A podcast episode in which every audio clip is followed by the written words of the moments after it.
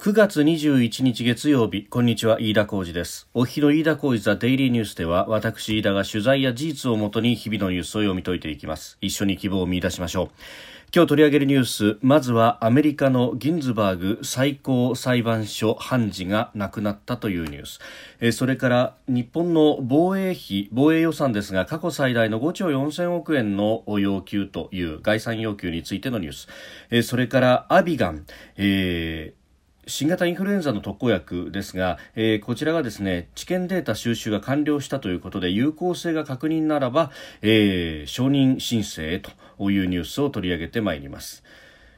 えー、今日は祝日ということで東京株式市場は動いておりません。えー、さてまずはアメリカのギンズバーグ最高裁判所判事が死去したというニュース、まあ、このニュース自体は、えー、週末に流れたニュースであります。で、まあ、まずあの、最高裁、アメリカの最高裁というものは日本の最高裁と違って、あの、判事に任期がありません。えー、亡くなるか、あるいは自らあ辞任を申し出るかしない限りは、えー、人が変わらないということであります。で、あの、ですんで、もうあの、何十年も勤めるという方がざらにいらっしゃるんですが、えー、今の、こう、夫人を考えるとですね、最高裁はもともと9人の判事で多数決によって、えー、判決を下すということになっております。で、あの、もともと、今現状ではですね、えー、民主党政権時代に任命された、まあ、いわゆるリベラル派と呼ばれる人たちがギンズバグさんを含めて4人いたと。で、一方で、あの、共和党時代に、任命をされたという人が5人、長官を含めて5人いたということです。で、ところが、あの、最高裁の長官は、あの、どちらかというとですね、最後に1票を投じるということがあるんで、えー、半々に割れた時に、時にリベラル、時に、えー、保守的ということで、結構、まあ、揺れるというかですね、バランスを見ながら、こう、投票してきたという経緯があります。で、えー、もともとはですね、リベラル派の判事の方が多かったんですけれども、えー、引退を申し出たりというようなことがあって実はこのトランプ政権、え、今3年と半年ぐらいやってますけれども、え、この中ですでに2人を、え、任命しているということがあります。であの2人を任命してきたんでそれまではリベラル派有利だった最高裁がひっくり返って、まあ、保守派が少し有利と、まあ、ただあの長官が、まあ、ご案内の通りのこう揺れ方をしていますんで、まあ、今のところはバランスが取れていたとされておりました。で、えー、今回回そこでギンズバーグさんが亡くなってトランプさんが指名をするということになると、えー、圧倒的に保守派が優位になるということで、えー、いろいろと世論が盛り上がっております。まあ、アメリカはご案内の通り保守とリベラルというところで、まあ、テーマによっては非常にこう先鋭的に対立するということがあります。まあ、例えば、えー、妊娠中絶に関して、まあ、これはあのキリスト教福音派などを中心に、まあ、あのキリスト教の教義に忠実にというような人たちは妊娠中絶というものは認めるべきではないと、えー、全て授かった命というものは神から授かったものであるからこれを人間の手で人間の意思によって何か変えるというのはいかんのだないかんのではないかというようなことが言われております。で一方でリベラルの人たちはいやあのそうは言っても例えばレイプされてそれでできてしまった子供というものまでをあるいは母体に非常に危機がある中でも中絶を許さないということになるとそれは一人の人間としての女性の権利というものが非常に侵害されるんではないかと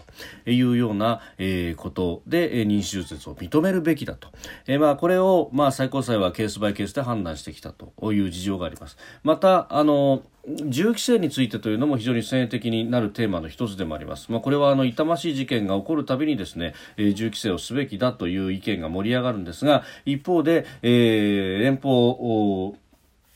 憲法の、えー、修正第2条に、えー、人民の武装の権利という一文があって、えーまあ、これはあの建国の理念とも重なってくると、まあ、あのアメリカがイギリスから独立するというあの独立戦争の当時というのは、まあ、組織された、えー、正規軍というものよりも、えー、各々が、えー、自分の意思によって武装した民兵という人たちのこう集合体が、えー、イギリスと戦いそして独立を勝ち得たという歴史があります。自分のの身は自分で守るんだと、えー、一審の独立なくして一国の独立なしと。いうのが基本的にアメリカの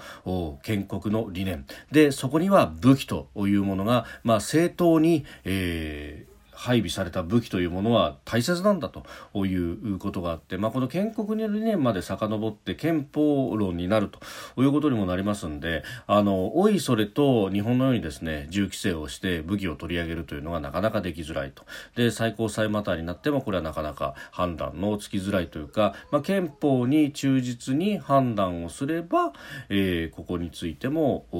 武装は認める。銃規制は、えー、まかりならんと。いうことにもなってしまうと。いうことで、まあ、これも非常にその判断の割れるところであります。まあ、過去には、えー、公民権運動であるとか、女性の権利であるとか、えー、マイノリティの権利というところで、えー、積極的に認めていこうという人たちと、いや、憲法の解釈に忠実にすれば保守的にならざるを得ないだろうというような人たちで、えー、だいぶこうせめぎ合いがあり続けたというのがこの連邦最高裁のありよう、えー、そしてその判事が、えー、今回一人亡くなったと。しかもリベラル派の判事が亡くなったということで、えー、保守派を支持層に抱えるトランプさんとしてはここでもう一人、えー、保守派を任命することで、えー、より強固にですね、えー、キリスト教の保守派福音派の人たちであるとか、えー、あるいは、まあ、あの古き良きアメリカの精神というものを大事にするような、えー、人たちを自分たちの支持に囲い込みたいということがあるんで、まあ、任命するかどうかというののタイミングが非常に問題になってきます。というのもですね、えー、これ亡くなりましたがこの後11月の3日に大統領選がありますます。そして、えー、大統領選と合わせて上院の議員の選挙というのもあります。でいずれもですね1月にならないと、えー、就任をしないと、まあ、あのトランプさんがもし勝った場合には2期目の就任というのは1月にならないとできないと、まあ、あるいはバイデンさんが勝った場合も1月まではトランプ政権が続くということになります。ですんであのトランプさんとしてはどっちにしろ早く、えー、指名をしてしまえば、えー、自分のレガシーが最悪でも残るしそしてそれをてこにして大統領選を有利に進めることができるということがある。で一方で民主党側からすると自分たちの権限が及ばないところで、えー、裁判所に、えー、全てを委ねる形になってしまうのでこれはどうかということにもなるということで。でしかもですねあのオバマ政権の末期に実はあの一人、えー、お辞めになっていたんですが、えー、その時にですね、えー、当時の共和党は、えー、大統領選挙まで指名をするのはあまかりならんということで、まあ、特に当時の議会のトップだったマコネルさんあたりがですね非常にこう強硬に反対をしてで、えー、しかもあの当時はすでに、えー、両院でねじれがあって、上院は共和党が優位という時代がすでに来ておりましたんで、で、この最高裁の判事は、上院の助言と承認によって、え指名をされるということがありますんで、上院が首を縦に振らないと指名をしようにもできないと。で、結局そこであの抵抗し続けた結果、まあ、共和党の上院の幹部が抵抗し続けた結果ですね、えオバマ政権は最後の最後、えー、指名できずにトランプ政権に引き継いだ。という経緯がございます。まあ、あの、それが攻守逆転した形になりますんで、民主党としては、あの、俺たちだって指名しなかったんだから、お前らだって指名すんじゃないというふうに言い、で、一方で、えー、共和党側は、えー、まあ、トランプさんは特に強硬ですから、どちらかというと、今のうちに指名してしまいたいと。いうところでせめぎ合っています。で、これがですね、また今、あの、かなり微妙な、あの、形で、えー、共和党の上院での優位とマジョリティというものが決まっております。その数52対48ですんで、えー、造反が出てくるとですね、えー、これが変わってくるというところでかつ、えー、まああの共和党内の人がじゃあ、えー、年内のこう年内のあるいは、えー、早期のトランプ第1期トランプ政権下での指名に反対するということになると、えー、これ当然あの党の方針とは逆に、えー、棄権をするという形になります、えー、そうするとあの棄権する人は4人でないと48対48にならないということがあります。で、え、議長はこれあの副大統領が兼ねてますんで、え、最終的なジャッジとしては議長は、え、共和党の方針に従って票を入れるということになるとこれあの、まあ、実情ですね、5人造反が出ないことには、なかなか、あ民主党の方の有利な、えー、判事任命せずという形にはなりづらいと。で、えー、ここでポイントになってくるのがですね、えー大統領選と合わせて上院も選挙があるというところであの上院で共和党から出ている人の中には、まあ、大接戦の州で、えー、今必死に戦っているという人もいらっしゃいますでそういう人たちが、まあ、トランプさんの支持を得てですねあの、まあ、トランプチルドレンのような形で立候補した人はなかなかそうはなりませんが、えー、中にはあのトランプさんの保守的な、えー、支持層だけでは勝てないと。で、えー無党派と呼ばれるような人たちを引き込まなければいけないけど、そのためには多少リベラルな主張もしなければいけないというようなですね、上院の現役で、え、改選を迎えるという人もいるわけです。で、そうした人たちが、じゃあトランプさんの意向に従って、えー、保守的な主張をして、えー、次の最高裁判事に賛成票を投じるということと、えー、リベラルなところを受け入れた上で、えー、賛成票は投じずに棄権をすると。どっちの方が選挙に有利になるかというのを今まさに天秤にかけてる最中と。でこれによっては上院で造反がいっぱい出てですね。で、えー、指名できずというようなことにもなりかねないと。いうところなんですね。でさらに言うと、えー、今あのギンズバーグさんが亡くなったので最高裁判所の判事の数というのが8人になっています。で8人がですね、まあ、民主共和、えー、それぞれ指名された人たちで考えると今のところですねギンズバーグさんがいなくなったということでリベラル派は3で、えー保守派が5なんですけれども、えー、ここで、まあ、あのその今の最高裁長官がどっちに転ぶかわからないというようなバランスを取る人であるということ。で、えー、さらにですね、この上院選であるとか、あるいは大統領選もそうなんですが、えー、郵便投票だなんだで非常に揉めております。で、この先、例えば大統領選をやる州によっては、えー、かなり同数に近い形で結果が出てくると、えー、これは訴訟になってしまう可能性が非常に高いんですね。というのもあのかつてえアルゴアさんとブッシュジュニアがやった大統領選では実際にフロリダの票について、えー、不服申し立てを行って、えー、双方が裁判沙汰になったというケースがございます。で、その結果どうなったかというと、結局裁判によって、えー、ブッシュジュニアが勝つということになるんですが、これ、えー、最高裁まで持っていくんですね。で、これが問題で、今回最高裁まで持ってった時にですね、最高裁は判事8人なんで、44に割れる可能性があると。で、44にもし割れてしまうとですね、今度どうするかっていうと、下級審の裁判、え要するに州の裁判所の判断というものが、ええー、非常にポイントになっている。で、もしこれがですね、9人に戻っていれば、そういうことはなく、共和党優位の判決がバンバンと出てくるという形になると。いうことでですね、まあ、あのタイになって下級審がどう判断したかっていうものが注目されるのか。で今のロバーツ長官という人が、えー、そうやって揺れ動く形になっているというのを加味すると強硬で押し切ってでもマジョリティを取れるんであれば、えー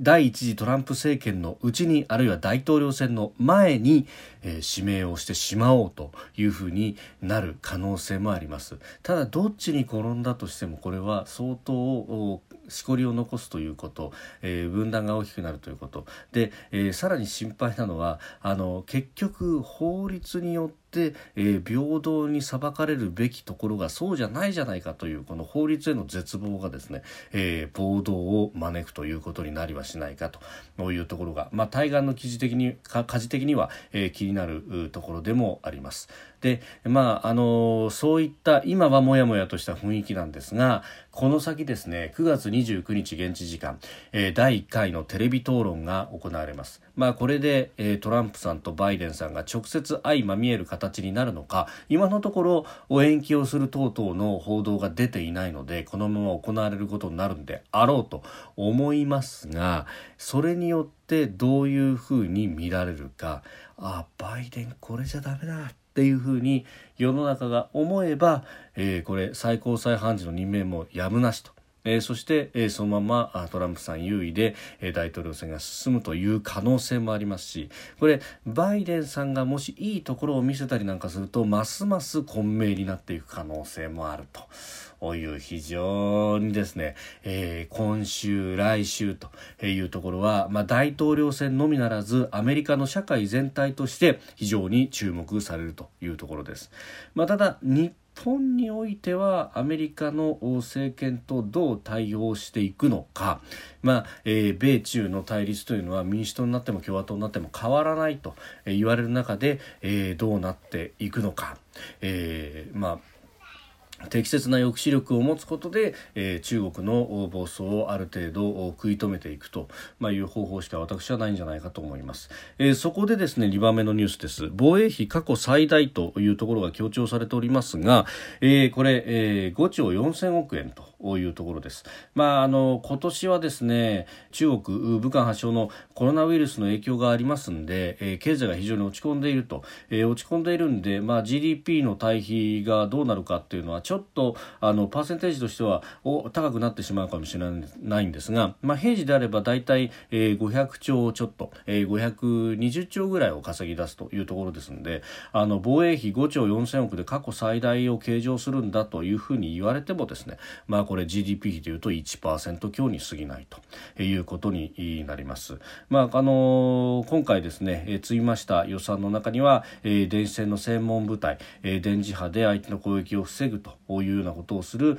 え部隊を陸上自衛隊の朝霞駐屯地にも新設する関連経費を計上していると。まあこの部隊、す、えー、で、にですね、あの熊本の県軍というところの駐屯地にまああの作ろうと今している最中なんですが、まあ、あとは、えー、南西諸島にどう展開するかあの今朝方の朝日新聞は南西諸島に、えー、もう展開するんだということが、まあ、断定的に書かれているところもありますけれども、まあ、これなんといってもですね概算要求の段階ですから、まあ、そういう意味では各省、えー、いろいろなあの施策を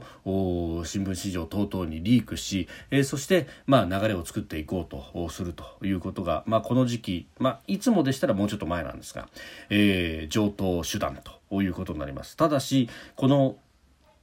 自衛隊防衛関連の予算に関してはですね、えー、これ削るということは夢、えー、できないと、まあ、これだけ周りの状況が逼迫してきているということもあるし。で、えー、今徐々に徐々に積みますということを年々続けているんですけれども果たしてそれで間に合うかと、まあ、あのイージス・アショアをどうすると、まあ、これはあの船を浮かべるという形で、えー、ミサイル対応をする艦を作るんだというようなこともありますが、えー、一方で、まあ、北朝鮮の脅威と、え、それから中国の脅威というものを考えると後者の方が、まあ、日本にとっては非常に死活的な問題ということにもなると。ここに対してのその敵基地攻撃能力だとかこれは年末までに結論が出るということですけれども。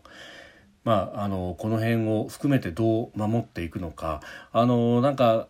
A 案がダメだから B 案の船を浮かべる方法にとかそういうですね、えーまあ、場当たり的な、えー、施策ではなくって全体としてどう守るのかってところから、えー、予算の計上というものもやっていただきたいし、まあ、それに、えーまなんといっても、えー、そこを担うのは人であるということも考えるとですね、えーまあ、昨日、先週あたりも申し上げましたけれども、えー、どうやって、えー、自衛隊員を集めるのか、そして集めるための原資は何なのかというあたり、えー、仕組みも含めて検討していかなければいけないというふうに思います。えー、それからあのもう一つ新型コロナウイルスへの対応でアビガンという新しい薬、まあ、これはもともと新型インフルエンザの対応薬でしたけれどもこれが新型コロナの対応にも効くんじゃないかということは、まあ、前々から言われておりました。で、えー、これを新型コロナで使った時にも保険適用にするための、えー、治験臨床試験についてですね必要なデータ収集が今月中旬に完了したということを、えー、富士フイルムホールディングスが明らかにしましたで今データを解析中で有効性安全性が確認できれば、えー、承認申請をするということです。で、承認されれば国内では3つ目の新型コロナウイルス、えー、対応薬ということになります。保険収載されるということになります。まあ、もともとですね、1月2月あたりからこのアビガンが効くんじゃないかっていうのはずっと言われてたんですけれども、まあ、ただ、あの、治験の仕組みをえー、用いるということになると、まあ、今、あのー、治験で、えー、薬を投与されるということになると、まあ、偽薬かそれとも本物か、まあ、分かりませんよという形で、えー、投与されてで実際に、えー、どのぐらいの効き目があったのかを厳しく、えー、チェックをするということがあります。で、えーまあ、一方でですね、えー、特別なその臨床検査のような形で、えーアビガンという薬を使うという、まあ、使ってこの効果を見るぞっていうのも、えー、仕組みとしてあるんでそっちで投与される人が非常に多かったとで、えー、治験に協力するという人があまり多くなかったということがありますんで、まあ、あのこここまで、まあ、ずれ込んだということがあございます。まあ、あのいずれにせよですねこれあの秋冬に向けて今のうちに、まあ、承認されれば最も良いなと思いますし、まあ、新型コロナウイルスにも、えー、ことほどさようにどういった薬がどういう時に効くのかどういう対応をすれば有効なのかということがだいぶ知見が出てきております。で、えー、ここへ来てですね、あのー指定感染症の、まあ、2類相当一部一類ですがあの基本的に全員を入院させるという施策が果たしていいのかどうか、まあ、これ運用を変えるというふうにあの厚生労働省は言ってますけれども、まあ、あの指定外はせずにですね、まあ、そこのところの、まあ運用省令でですねあのきちんと都道府県で対応をしてくれればいいんですけれどもあの結局、まあ、病院の経営などに、えー、目配せをした結果あのどんどんと入院を軽症者であっても入院をさせていてでその後患者がどんどん増えてきた時に本当に病院で治療すべき重症者が治療できないというようなことにならないようにですね、えー、運用を変えるのか、まあ、あの政令で指定外をするのかはあの厚労省の方針というところにかかってきますけれどもあの現場の人たちが最も対応しやすい状況に私はあの全員一律で、えー、収容するという形でなく軽症者は基本的にはホテルでというふうに少しあの政令を変えるなどして、えー、対応すべきなんではないかと思います。飯田浩司のデイリーニュース月曜から金曜までの夕方から夜にかけてポッドキャストで配信しております。番組やあニュースに対するご意見感想を飯田 TDN アットマーク Gmail.com までお送りください。飯田浩司のデイリーニュースまた明日もぜひお聞きください。以上飯田浩司でした。